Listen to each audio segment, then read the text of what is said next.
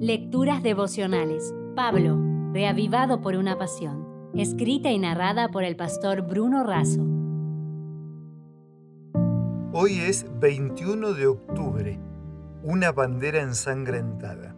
En primera de Timoteo 6:1 leemos: Todos los que están bajo el yugo de esclavitud tengan a sus amos por dignos de todo honor, para que no sea blasfemado el nombre de Dios y la doctrina. En el último capítulo de Primera de Timoteo, Pablo escribe a los trabajadores, a los impíos, a los sabios y a los ricos, a la iglesia y a la comunidad. A los trabajadores, el apóstol les dice que sean fieles para que el nombre de Dios no sea difamado. A los impíos, apela porque niegan la fe, son orgullosos, codiciosos y causan confusión. En cuanto a los sabios, ejercen la piedad y el contentamiento. A los ricos les advierte que el amor al dinero es la raíz de todos los males. Pablo le dice a Timoteo que huya del mal y siga el bien, que libre el buen combate de la fe, cumpla fielmente su ministerio y rechace las vanas filosofías. Esto solo es posible si lo hacemos por Dios y para Dios, porque solamente Él es omnipotente, Rey, Señor, invisible e inmortal. Por muchos años la iglesia oraba y soñaba con tener un templo en el centro de la capital argentina. Los costos eran muy elevados y los recursos muy escasos, pero nada es imposible para Dios.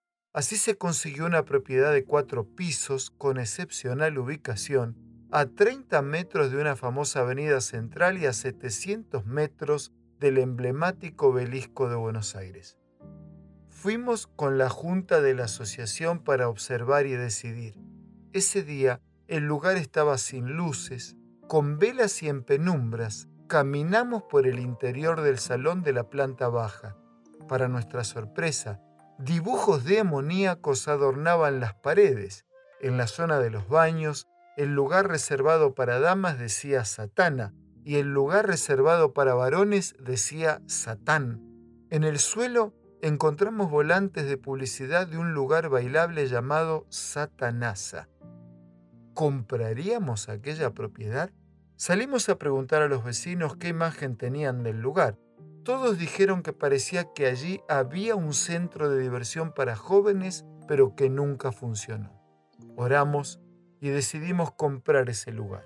El enemigo quiso tener esa propiedad, pero el Señor la adquirió y puso allí su bandera ensangrentada.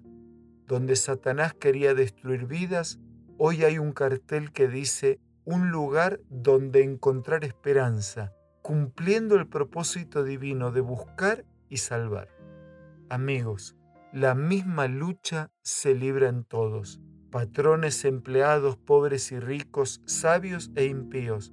Somos propiedad de Dios por creación, redención y en breve por glorificación. Que tu vida sea un templo en el que siempre flamee la bandera de un lugar donde encontrar esperanza. Si desea obtener más materiales como este, ingrese a editorialaces.com.